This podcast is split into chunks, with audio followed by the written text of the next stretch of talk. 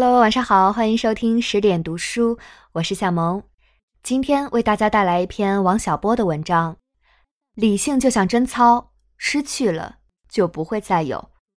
原标题叫做《积极的结论》。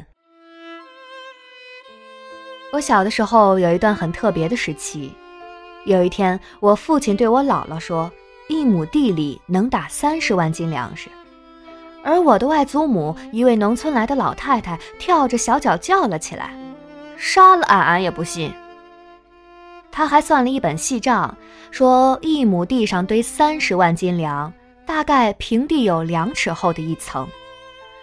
当时我们家里的人都攻击我姥姥觉悟太低，不明事理。我当时只有六岁，但也得出了自己的结论：我姥姥是错误的。时隔三十年，回头一想，发现我姥姥还是明白事理的。亩产三十万斤粮食会造成特殊的困难，那么多的粮食谁也吃不了，只好堆在那里，以致地面以每十年七至八米的速度上升。这样的速度在地理上实在是骇人听闻。几十年后，平地上就会出现一些山峦。这样，水田就会变成旱田，旱田则会变成坡地，更不要说长此以往，华北平原要变成喜马拉雅山了。我十几岁时，又有过一段很特别的时期。我们家是在一所大学里，我住的地方有些大学生为了要保卫党中央、捍卫毛主席而奋起，先是互相挥舞拳头。后用长矛交战，然后就越听越厉害。我对此事的看法不一定是正确的，但我认为，北京城原来是个很安全的地方。经这些学生的努力之后，在它的西北郊出现了一大片枪炮轰鸣的交战地带，北京地区变得带有危险性。故而这种做法能不能叫做保卫，实在值得怀疑。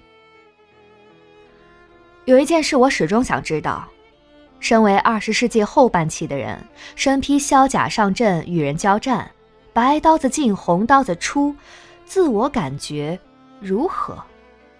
当然，我不认为在这辈子里还能有机会轮到我来亲身体验了。但是这些事总在我心中徘徊不去。等到我长大成人，到海外留学，还给外国同学讲过这些事儿。他们或则直愣愣地看着我，或则用目光寻找台历。我知道他们想看看那一天是不是愚人节。当然，见到这种反应，我没兴趣给他们讲这些事儿了。说到愚人节，使我想起报纸上登过的一条新闻：国外科学家用牛的基因和西红柿做了一个杂种。该杂种并不到处跑着吞吃马粪和腐殖质，而是老老实实的长在地上，结出硕大的果实。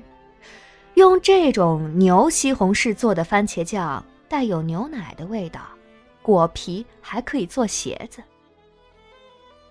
这当然是从国外刊物的愚人节专号上摘译的。像这样离奇的故事，我也知道不少，比方说。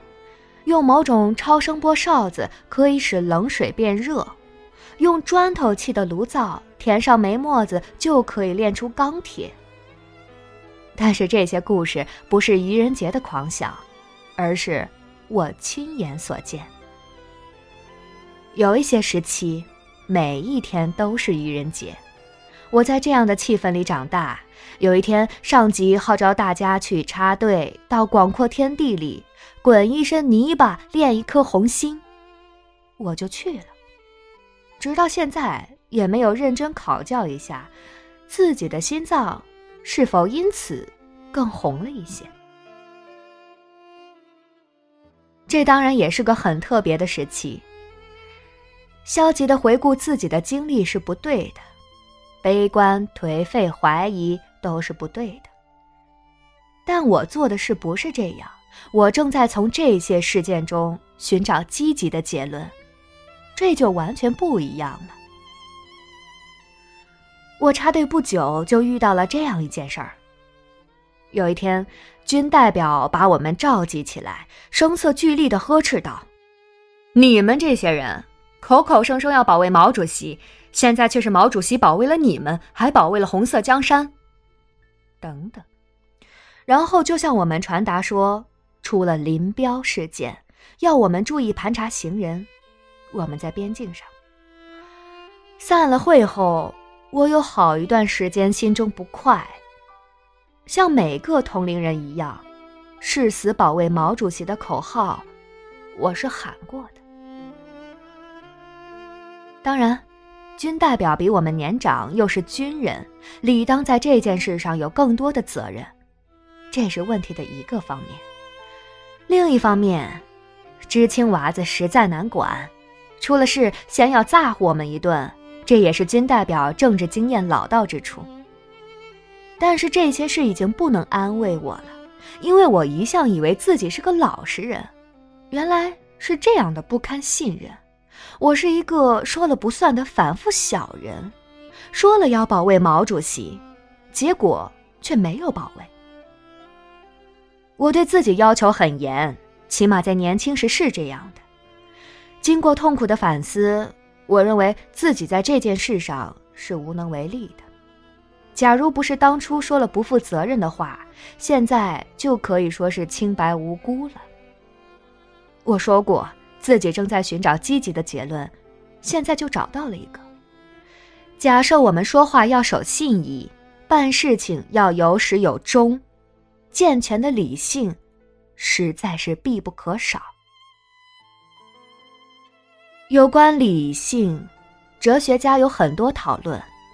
但根据我的切身体会，它的关键是，凡不可信的东西就不信。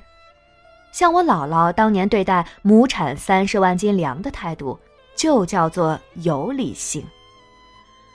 但这一点有时候不容易做到，因为会导致悲观和消极。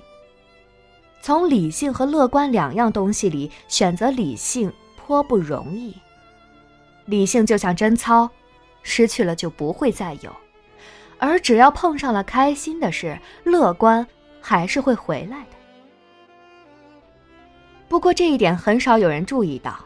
从逻辑上说，从一个错误的前提，什么都能推出来；从实际上看，一个扯谎的人，什么都能编出来。所以，假如你失去了理性，就会遇到大量令人诧异的新鲜事物，从此迷失在万花筒里，直到碰上了钉子。假如不是遇到了林彪事件，我至今还以为自己真能保卫毛主席嘞。我保持着乐观积极的态度，起码在插队时是这样的。直到有一天患上了重病。加上食不果腹，病得要死，因此我就向领导要求回城养病。领导上不批准，还说我的情绪有问题。这时我猛醒到，当时的情绪很是悲伤。不过我以为人生了病就该这样。旧版《水浒传》上，李逵从梁山上下去接母亲，路遇不测，老母被老虎吃了。他回到山寨，对宋江讲述了这个悲惨的故事之后，书上写着：“宋江大笑。”你可以认为宋江保持了积极和乐观的态度，不过金圣叹有不同的意见，他把那句改成了“李逵大哭”。我同意金圣叹的意见，因为人遇到了不幸的事件就应该悲伤，哪有一天到晚呵呵傻笑的？当时的情形是这样的，虽然形势一片大好，这一点现在颇有疑问，但我当时病得要死，所以我觉得自己有理由悲伤。这个故事这样讲显得有点突兀，应当补充些缘由。伴随着悲伤的情绪，我提出要回城去养病，领导上不批准，还让我高兴一点，多想想大好形势。现在想起来，情况是这样的：四人帮倒行逆施，国民经济行将崩溃，我个人又病到奄奄一息，简直该悲伤死才好。不过，我认为，当年那种程度的悲伤，就够了。我认为，一个人快乐或悲伤，只要不是装出来的，就必有其道理。你可以去分享他的快乐，同情他的悲伤，却不可以命令他怎样怎样，因为这是违背人类的天性的。众所周知，人可以令驴和马交配，这是违背这两种动物的天性的，结果生出骡子来。但骡子没有生殖力，这说明违背天性的事儿不能长久。我个人的一个秘密是，在需要极大快乐和悲伤的公众场合，却达不到这种快乐和悲伤应有的水平。因而内心惊恐万状，汗如雨下。一九六八年国庆时，我和一批同学拥到了金水桥畔，别人欢呼雀跃，流下了幸福的眼泪，我却恨不能找个地缝钻下去。还有一点需要补充的，那就是作为一个男性，我很不容易晕厥，这更加重了我的不幸。我不知道这些话有没有积极意义，但我知道，按当年的标准，我在内心里也是好的、积极向上的，或者说是中的，否则也不会有勇气把这些事坦白出来。我至今坚信，毛主席他老人家知道了我一个十七岁的中学生的种种心事，必定会拍拍我的脑袋说。好啦，你能做到什么样就做到什么样吧，不要勉强了。但是这样的事没有发生，恐怕主要的原因是我怕别人知道这些卑鄙的心事，把他们隐藏得很深，故而没人知道。所以我一直活得很紧张。西洋人说，人人衣柜里有一具骷髅。我的骷髅就是我自己。我从不敢想象自己当了演员走上舞台，除非在做噩梦时。这当然不是影射什么，我只是在说自己。有关感情问题，我的结论如下：在这方面，我们有一点适应能力，但是不可夸大这种能力。自以为想笑就能笑，想哭就能哭。假如你扣我些工资，我可以不抱怨；无缘无故打我个右派，我肯定要怀恨在心。别人在这方面比我强，我很佩服，但我不能自吹说达到了他的程度。我们不能欺骗上级，误导他们，这是老百姓应尽的义务。麦克阿塞将军写过一篇祈祷文。带他的儿子向上帝讨一些品行，各种品行要了一个遍，又要求给他儿子以幽默感。假设别的东西不能保持人的乐观情绪，幽默感总能。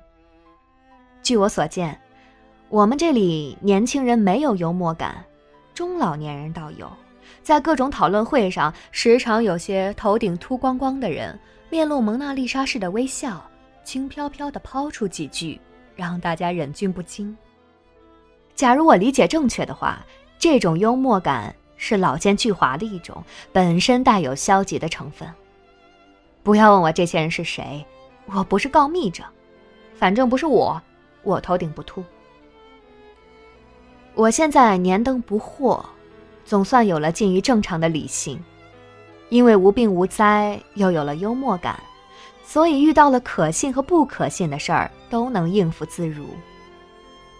不过，在我年轻的时候，既没有健全的理性，又没有幽默感，那是怎么混过来的？实在是个大疑问。和同龄人交流，他们说自己或则从众，或则听凭朴素的感情的驱动。这种状态，或者可以叫做虔诚。但是这样理解也有疑问。我见到过不少虔信宗教的人，人家也不干荒唐事儿。最主要的是，信教的人并不缺少理性，有好多大科学家都信教，而且坚信自己的灵魂能得救。人家的虔诚在理性的轨道之内，我们的虔诚则带有不少黑色幽默的成分。如此看来，问题不在于虔诚。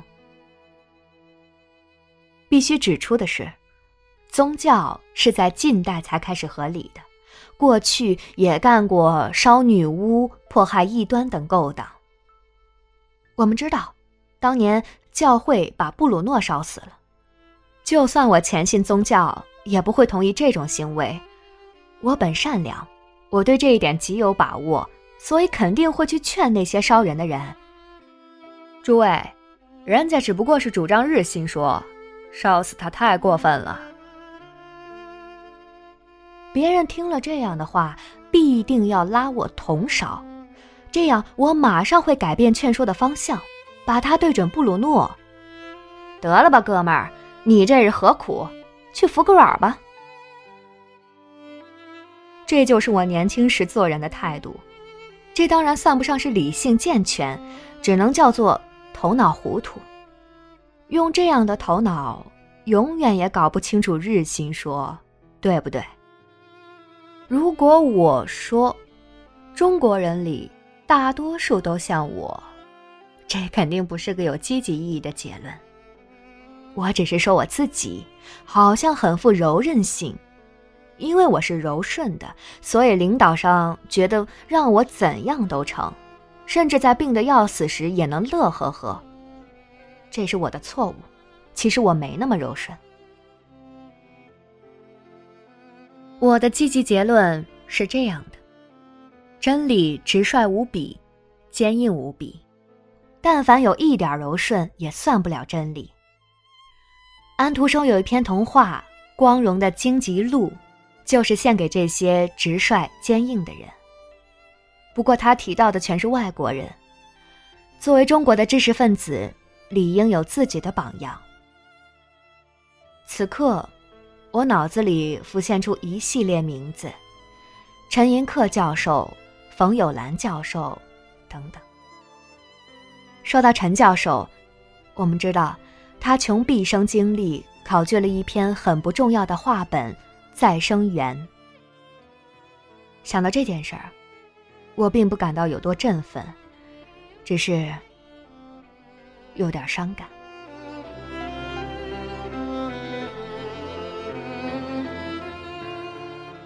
文章分享完了。王小波最后提到的陈寅恪教授，一八九零到一九六九年，是极负盛名的历史学家。他没有顺应所谓时代潮流，亦步亦趋，人云亦云，而是在自己信仰的理性世界中追求自由独立。一九六九年十月七日，在身心的折磨中。走完了他七十九年的人生历程，含冤去世。好了，今天就这样，感谢您的聆听。这里是十点读书，我是小萌。更多好书好文，欢迎大家关注微信公众账号“十点读书”。大家晚安。